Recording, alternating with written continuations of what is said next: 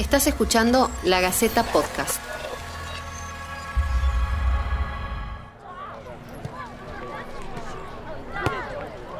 Caía la tarde del martes en Beirut, cuando todo se convirtió en un infierno.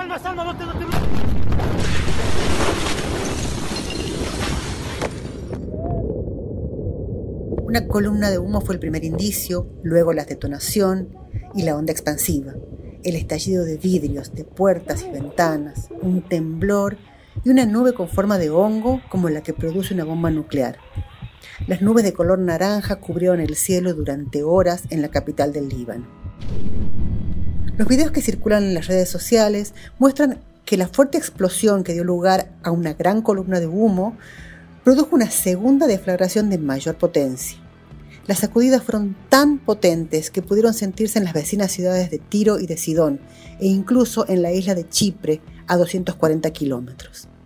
Las causas de la explosión en la zona portuaria de la capital libanesa, que provocó la muerte de más de 150 personas y heridas a alrededor de 5.000, ya se conocen fue el estallido de unas 2.750 toneladas de nitrato de amonio, según reconoció el primer ministro libanés Adam Diab. Amir Kadi, un venezolano radicado desde hace cuatro años en Beirut, relató cómo se vivió la inmensa explosión en el puerto de la ciudad. Sentí la explosión como a las cinco y media. Eh, la explosión se sintió como un sismo. He experimentado sismos en mi vida. Fue algo así como un sismo, algo leve, y lo que más afectó fue la onda expansiva. Eh, los, oídos eh, me duraron como uno o dos minutos con un pitido, eh, algo fuerte. Y bueno, luego decidí asomarme en mi balcón y logré ver como una nube de humo estaba cubriendo la zona este de, de Beirut. Luego traté de comunicarme con mis amigos, qué había pasado. Hasta los momentos nadie sabía nada, nadie nadie me podía decir con seguridad nada, hasta que decidí eh, confirmar con un diario del Líbano y había explotado el puerto de Beirut y decidí tuitear eh, información en mi cuenta de Twitter. La cuestión ahora no es lo que provocó el estallido, sino las causas políticas que llevaron a esta tragedia. El nitrato de amonio, que se usa principalmente como fertilizante y que necesita estar almacenado bajo ciertas condiciones, llevaba más de seis años en el puerto sin ninguna medida de control. Varios funcionarios habían advertido que el almacén estaba en un estado ruinoso y que tenía grietas en las paredes. Las autoridades de seguridad realizaron una investigación el año pasado debido a los malos olores que provenían del edificio.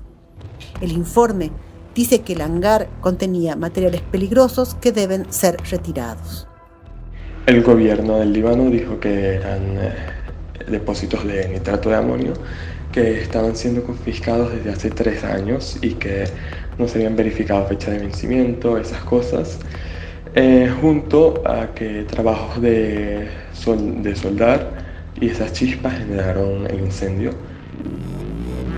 La ayuda humanitaria desde distintos países ya está llegando a Beirut, pero las inestables condiciones políticas del Líbano, que atraviesa su peor crisis económica desde la guerra civil que asoló al país entre 1975 y 1990, hacen temer que la destrucción del puerto impacte en la importación de alimentos y de otros productos básicos. A ello se le suma el temor de que los contagios de coronavirus se disparen en el Líbano, que ya ha contabilizado 5.417 personas contagiadas y 68 fallecidas por la COVID-19. La desconfianza de la población se hizo sentir poco después del estallido. Más de una decena de manifestantes resultaron heridos en las protestas fuera del Parlamento. Los ciudadanos se reunieron para pedir la dimisión del gobierno luego de la tragedia que dejó a la ciudad bajo escombros. Este jueves, una multitud enardecida ventiló su indignación contra los políticos del Líbano, acusándolos por la calamitosa explosión, al grito de revolución.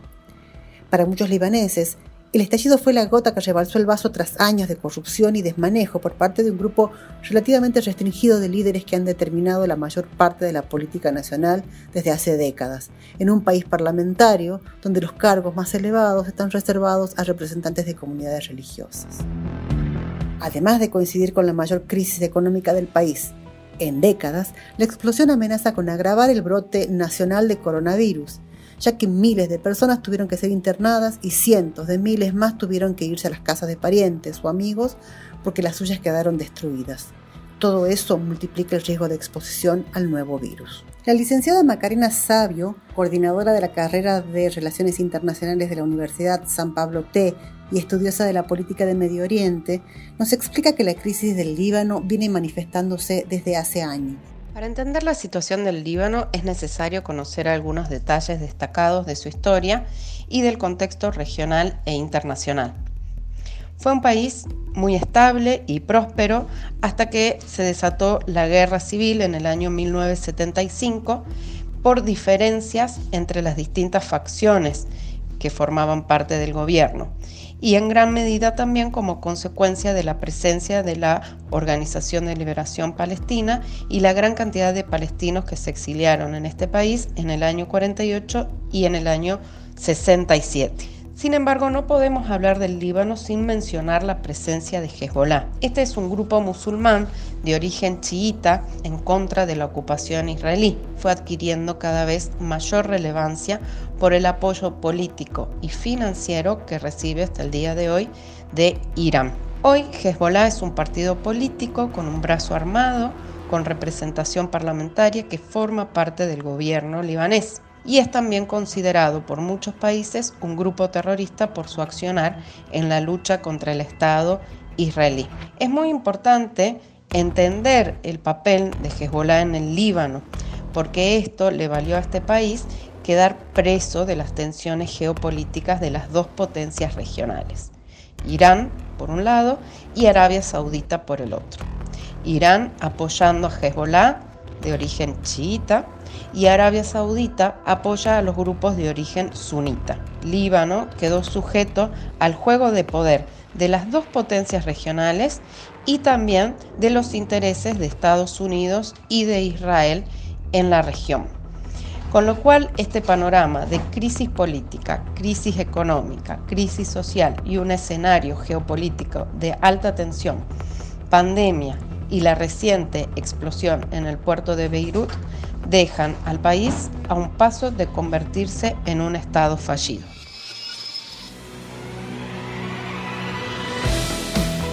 Desde el martes, cuando se produjeron las explosiones, numerosos países han ofrecido y han enviado ayuda, entre ellos Francia, Alemania, Qatar, Israel, Irán o Estados Unidos.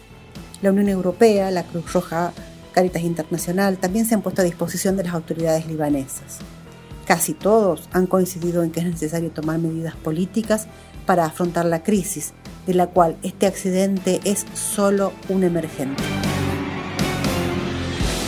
La Gaceta Podcast.